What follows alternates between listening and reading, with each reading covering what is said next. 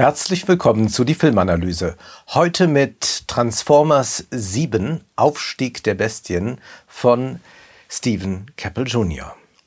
Wenn wir auf die Filmgeschichte blicken, dann können wir retrospektiv gut einordnen, warum zu welcher Zeit diese oder jene Filme produziert worden sind. So ist es leicht zu sagen, dass in den 50er Jahren viele Heimatfilme entstehen als eine Form von Verdrängungskino, damit man sich nicht mehr erinnern muss an das, was gerade eben noch war. Wir können aber auch aktuell Spontanhistorisierungen vornehmen und Transformers Teil 7 bietet sich dazu bestens an. Überall suchen Länder gerade händeringend nach neuen Rekruten für die Armee, denn zur Aufrüstungsspirale gehört zweifellos, dass auch genügend Menschenmaterial zur Verfügung steht. In der aktuellen Podcast-Folge der 29er haben wir ausführlich darüber gesprochen, haben uns die einzelnen Werbekampagnen angesehen. Drei Argumentationen finden wir in den Werbevideos von Bundeswehr, aber auch von anderen Armeen. Und zwar ist da zunächst einmal der ökonomische Aufstieg, der versprochen wird. Zweitens geht es darum, Stärke zu zeigen, mutig zu sein, sich also dem Kampf zu stellen, nicht wegzuducken. Und drittens ist da der soziale Aufstieg, der versprochen wird, nämlich Anerkennung. Immer wieder sind die Spots so angelegt, dass man nach Hause kommt, ein gefeierter Held ist, plötzlich im Dorf gegrüßt wird, etc etc. Aufstieg der Bestien folgt exakt dieser Werbestrategie. Und das Publikum, das man mit diesem Film adressieren kann, ist ja auch eher eines, das äh, eher nicht aus dem akademischen Milieu und aus dem ähm, äh, kapitalträchtigen Milieu besteht, das äh, also am Ende äh, über diese Kriege entscheidet und diese Kriege dann auch medial orchestriert, sondern es sind natürlich im Publikum vor allem die Leute, die vielleicht um einen ökonomischen Aufstieg zu schaffen zum Militär gehen. Also hier gilt Rich Man's War, Poor Man's Fight.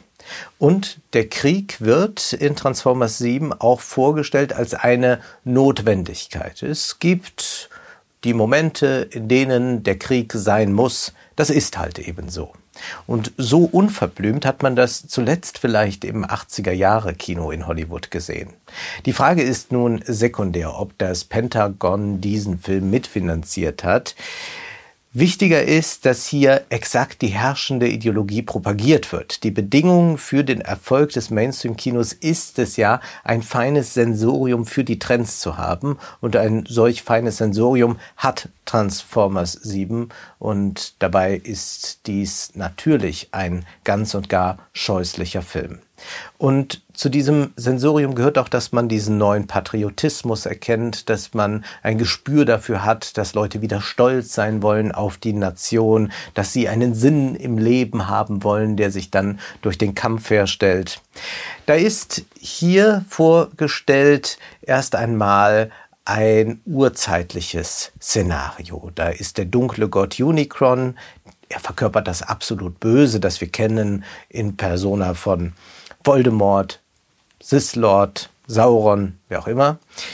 Unicons Gefolgsleute, die Terracons und äh, auch solche Drohnenmonster werden von Scourge angeführt, um den Transwarp-Schlüssel der Maximals zu bekommen.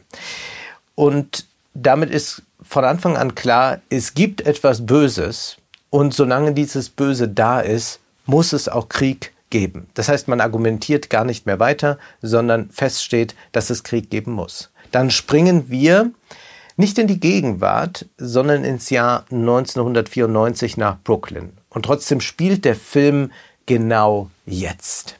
Denn auch wenn es die ein oder andere 90er Jahre Zitate gibt. Marky Mark wird erwähnt oder auch Stirb langsam. So können wir sagen, dieser Film ist kein nostalgischer für die 90er Jahre, sondern dieser Film spricht zu uns in der Gegenwart. Da ist der ehemalige Militärelektroniker Noah Diaz. Er war also Soldat, hat aber dann den Dienst quittiert, quittieren müssen und er rutscht nun immer weiter ab. Und er hat auch viele Sorgen, denn eigentlich muss er sich um seinen kleinen, sehr kranken Bruder kümmern. aber da gibt es einige vor allem finanzielle Probleme. Eigentlich braucht dieser Bruder dringend eine Operation, aber sie wären überhaupt nicht in der Lage, diese Operation zu bezahlen. Und so rutscht Noah immer weiter ab. Er lässt sich dann überreden, ein Auto zu stehlen, um sich so ein bisschen finanzielle Unabhängigkeit zu verschaffen. Und dabei aber, wie sollte es anders sein, kommt es dann zu einem Zusammentreffen mit den Autobots. Zugleich ist dann noch eine Archäologin, sie vertritt den eher intellektuellen Typus, Elena. Sie arbeitet in einem Museum, sie soll dort Fälschungen entdecken, aber dabei stößt sie plötzlich auf den Transwarp-Schlüssel. Optimus Prime wird darauf aufmerksam, bald finden sich Noah und Elena wieder an der Seite der Autobots. Sie müssen nun alle kämpfen, denn das Überleben der Menschheit, ja des Universums steht auf dem Spiel. Scourge will im Auftrag von Unicorn alles vernichten. Ein Teil des Schlüssels wird dann von Scourge auch gestohlen und von seinen Helfern. Es kommt zu einem Ortswechsel. Noah, Elena und die Autobots versuchen in Peru an den anderen Teil des Schlüssels zu gelangen. Optimus Prime und die Maximals haben sich schon einige Zeiten auf der Erde versteckt. Unterschlupf haben sie gefunden bei einem indigenen Bergvolk und nun treffen also Hightech-Maschinen und ein archaisches Volk und zwei einfache Leute, Elena und Noah, aufeinander, um gemeinsame Sache zu machen, um gemeinsam zu kämpfen, denn das Böse droht zu siegen. Dass hier Hightech und Archaik zusammenkommen, das behalten wir mal im Hinterkopf. Dort in Perus Bergwelt und in den Wäldern kommt es zum ultimativen Kampf zwischen der guten und der bösen Seite. Schon bald kann das Portal sich nämlich öffnen und dann tritt plötzlich Unicorn auf die Erde. Was ist dann? Dann sind alle verloren. Optimus und Noah verfolgen zunächst eigennützige Ziele, doch dann erkennen sie, nur Kameradschaft hilft weiter. Wir müssen erkennen, dass wir einen gemeinsamen Feind haben, dann müssen wir auch gemeinsam zusammenstehen. Noah wird nun mit einem Hightech-Anzug ausgestattet. Der Endkampf kann beginnen. Wir erleben hier selbstredend die Ideologie vom gerechten Krieg. Da ist immer diese Idee, dass es einen letzten Gegner gibt und der ist der absolut böse. Und wenn man den erst einmal besiegt hat, dann wird alles gut werden. Dann ist wieder Frieden. Dann glaubt man, hat man alles ausgelöscht, was das Böse äh, sein könnte. Und dann ist alles, alles gut. Im Prinzip eine Idee wird ja hier verfolgt, eine Dramaturgie, die wir aber auch aus dem politischen Diskurs kennen, wie wir es beim Gameboy-Spiel kennen. Und natürlich spielt Noahs kleiner Bruder Gameboy. Also man will diesen Endgegner besiegen und dann glaubt man, hat man so einen absoluten Frieden hergestellt, wo also nie erkannt wird, dass natürlich äh, Frieden bedeutet, dass es immer Konflikte gibt, dass man aber in anderer Weise versucht, sie zu lösen, als durch totale Vernichtung. Der Film stolpert dann auch selbst über diese unglaubliche Unsinnigkeit, wenn es am Ende heißt, ja, wir haben zwar jetzt gerade gewonnen, aber das Böse kehrt wieder, denn es ist nicht tot zu kriegen. Und dann schwören sie sich aber, sollte das Böse noch einmal wieder kommen, dann wird es absolut von ihnen vernichtet. Nun, wem jetzt nach all den Namen der Kopf schwirrt, dem sei gesagt, konzentrieren wir uns auf das Wesentliche. Wie ist dieser Film dramaturgisch und ästhetisch aufgebaut? Nun, es ist eine schlechte Mischung aus äh, der Da Vinci Code, Indiana Jones, die Mumie und das Streben nach Glück. Dieser Film spielt hier eigentlich so eine untergründige Rolle, beziehungsweise die eigentliche Botschaft von das Streben nach Glück wird hier in Variation uns präsentiert. Nun haben wir schon erfahren, dass es Portale gibt und die können Raum und Zeit überwinden. Und erleben wir nicht heute auch die ungeheure Präsenz des überwunden Geglaubten, das Hochtechnische, das Moderne und das Archaische treffen zusammen? Nicht zufällig pflegt die Bundeswehr gerade wieder ihre Maultiere, denn man weiß ja nie, ob man diese auch nochmal für einen Einsatz braucht. In der wunderbaren Zeitung Le Monde Diplomatique war im Oktober 2020 ein Artikel zu lesen, der mit folgenden Worten begann. In der Nacht vom 15. auf den 16. Juni 2020 lieferten sich indische und chinesische Soldaten vor der Kulisse des majestätischen Himalayas im chinesisch-indischen Grenzgebiet ein erbittertes Gefecht, das mittelalterlich anmutete. In rabenschwarzer Nacht griffen die Soldaten auf über 4000 Metern Höhe zu Steinen mit nägelgespickten Stöcken und Eisenstangen mit Stacheldrahtummantelung, um sich mehr als sieben Stunden lang Mann gegen Mann mit äußerster Brutalität zu bekämpfen. Teilweise gingen sie mit bloßen Händen aufeinander los. Es ist erstaunlich. Man hat es dort mit Atommächten zu tun, mit Mächten, die modernste Drohnen und alles besitzen. Und trotzdem wird da gekämpft, mittelalterlich, archaisch. Was hat es damit auf sich? Natürlich erleben wir das nicht nur in diesem Konflikt, sondern auch beim Krieg in der Ukraine. Man hat zwar modernste Drohnen und die kommen auch zum Einsatz und die Rüstungsindustrie ist gerade sehr daran interessiert, den Praxistest zu erleben für ihre modernen Waffensysteme, doch zugleich gehen Soldaten mit primitiven Waffen aufeinander los. Von Klappspaten ist da immer wieder die Rede. Wir erleben einen Verschleiß von Menschen, die ja im Krieg nur Material sind.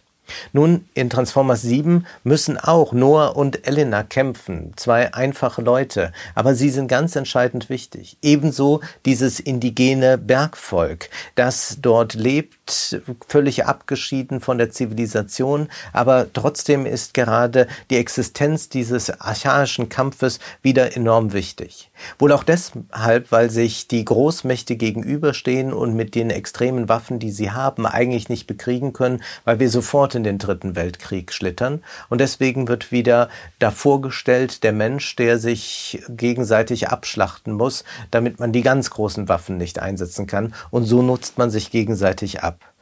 Damit das aber überhaupt passieren kann, damit überhaupt Menschen bereit sind, dies zu tun, muss man natürlich von ihnen eine Bereitschaft zum Opfer verlangen. Und das ist es auch, was diesen ganzen Film durchzieht, dass immer wieder die Bereitschaft, sich selbst zu opfern, den einzelnen Figuren wie auch den Robotern abverlangt wird.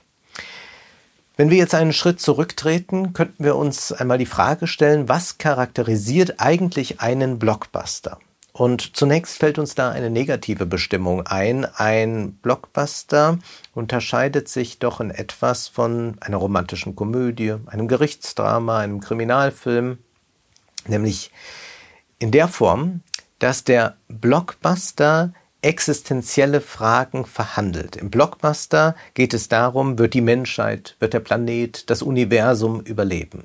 Im Gerichtsfilm, in der Komödie, im Kriminalfilm, da ist es für einzelne Figuren mitunter existenziell. Aber es gibt eine Ordnung, die nicht an sich in Frage gestellt wird oder die ein bisschen äh, subversiv vielleicht angegriffen wird. Aber es geht nie darum, dass äh, entweder ähm, äh, der eine die andere heiraten kann und sonst wird der Planet ausgelöscht, sondern sondern es geht um die Konflikte, die sich in einer, sagen wir, institutionellen Rahmung ergeben. Beim Blockbuster ist das genau anders und das verbindet so unterschiedliche Regisseure wie Michael Bay, Steven Spielberg, Roland Emmerich. Das verbindet auch Transformers 7 mit Marvel und DC-Filmen, mit Jurassic Park und wenn wir jetzt erkennen, dass der Krieg ja ein solch existenzielles Ereignis ist, das dann alles überlagert, innenpolitische Fragen spielen keine Rolle mehr, das Soziale wird ausgeblendet, plötzlich zählt nur noch Leben oder Sterben, gewinnen oder verlieren, dann können wir erkennen, warum der Blockbuster und der Krieg so sehr Hand in Hand gehen.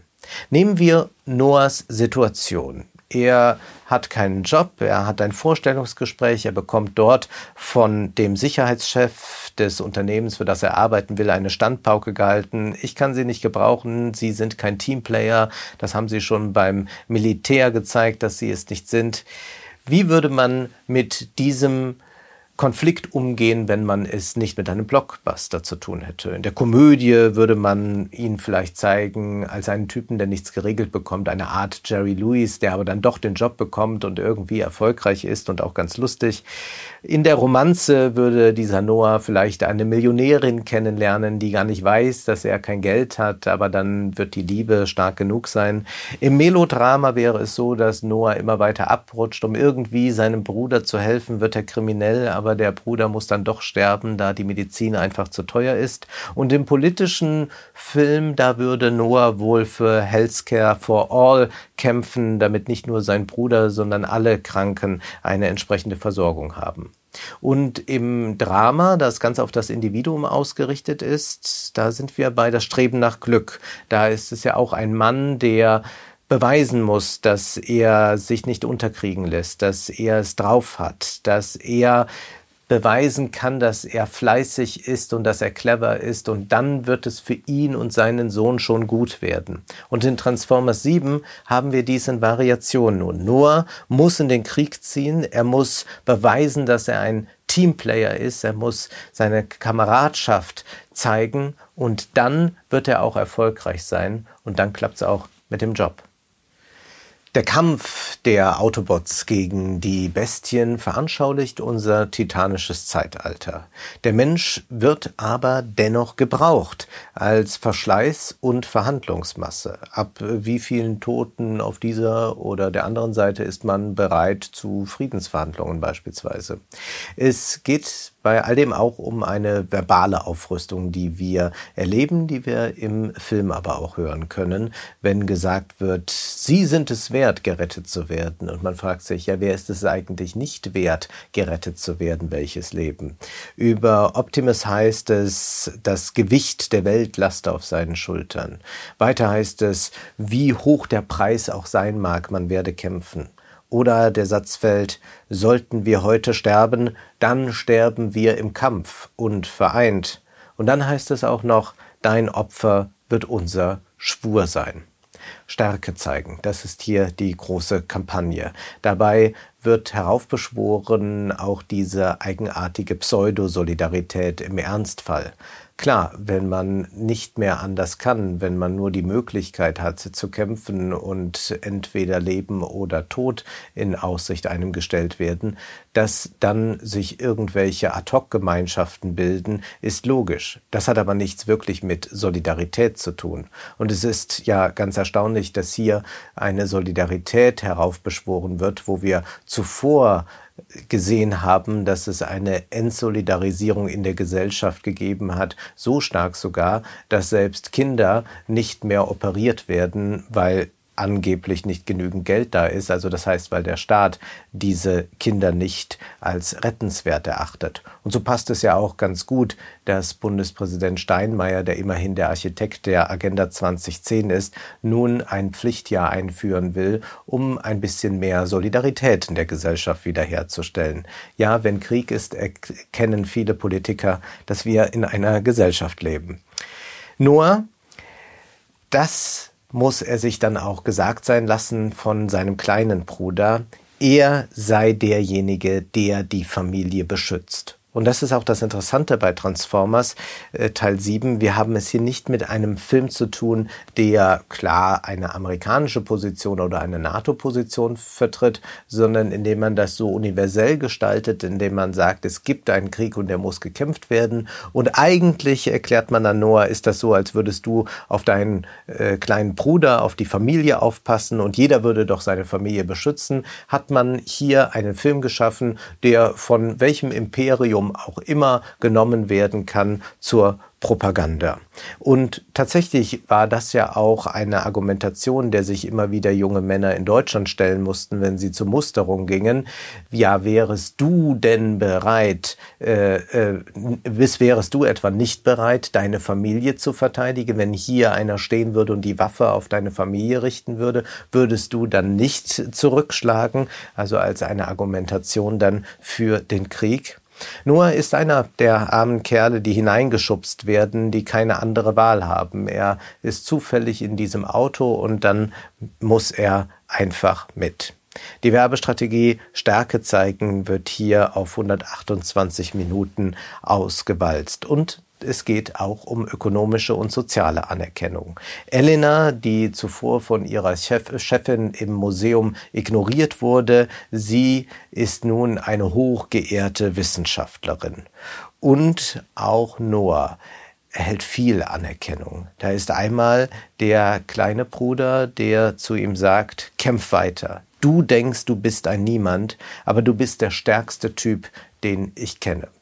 Exakt so sind die Werbespots der britischen Armee aus den Jahren 2018, 2019 angelegt. Man zeigt Menschen, die ein bisschen marginalisiert sind, die von der Gesellschaft nicht genügend respektiert werden, die arm sind. Und wenn sie dann zum Militär gehen, dann werden sie dort zu Helden und werden gefeiert, wenn sie wieder in die Heimat zurückkommen. Dann sind sie plötzlich nicht mehr ein Niemand, sondern dann sind sie wer. Der ökonomische und soziale Aufstieg erfolgt dann bei Noah, indem es am Ende des Films wieder ein Vorstellungsgespräch gibt.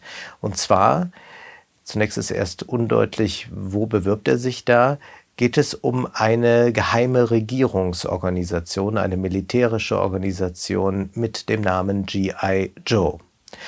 Zunächst erfährt Noah, dass sein Bruder nun, nachdem Noah ja so treue Dienste dem Land erwiesen hat, dass der kleine Bruder nun die OP vom Militär bezahlt bekommt. Also frage nicht, was dein Land für dich tun kann, sondern was du für dein Land tun kannst. Und wenn du dich dann als brauchbar erwiesen hast, dann gibt der Staat auch was für dich zurück. Und Noah erfährt dann von seinem neuen Chef, wir befinden uns mitten in einem Krieg und so einen wie dich können wir brauchen. Es ist exakt wie in das Streben nach Glück, nachdem man das alles durchlaufen hat, nachdem man wirklich in den Abgrund geblickt hat, da bekommt man den Job seines Lebens. Transformers Aufstieg der Bestien ist lupenreine Rekrutierungs- und Aufrüstungspropaganda. Hier sollen junge Männer und Frauen dafür gewonnen werden, dass sie erkennen, dass es süß und ehrenvoll ist, fürs Vaterland zu sterben. Man will, dass sie nur schauen, aber nicht sehen. Das war die Filmanalyse mit Wolfgang M. Schmidt. Ihr könnt den Podcast finanziell unterstützen, entweder unter www.paypal.me-filmanalyse oder unter der in der Beschreibung angegebenen Bankverbindung. Vielen Dank.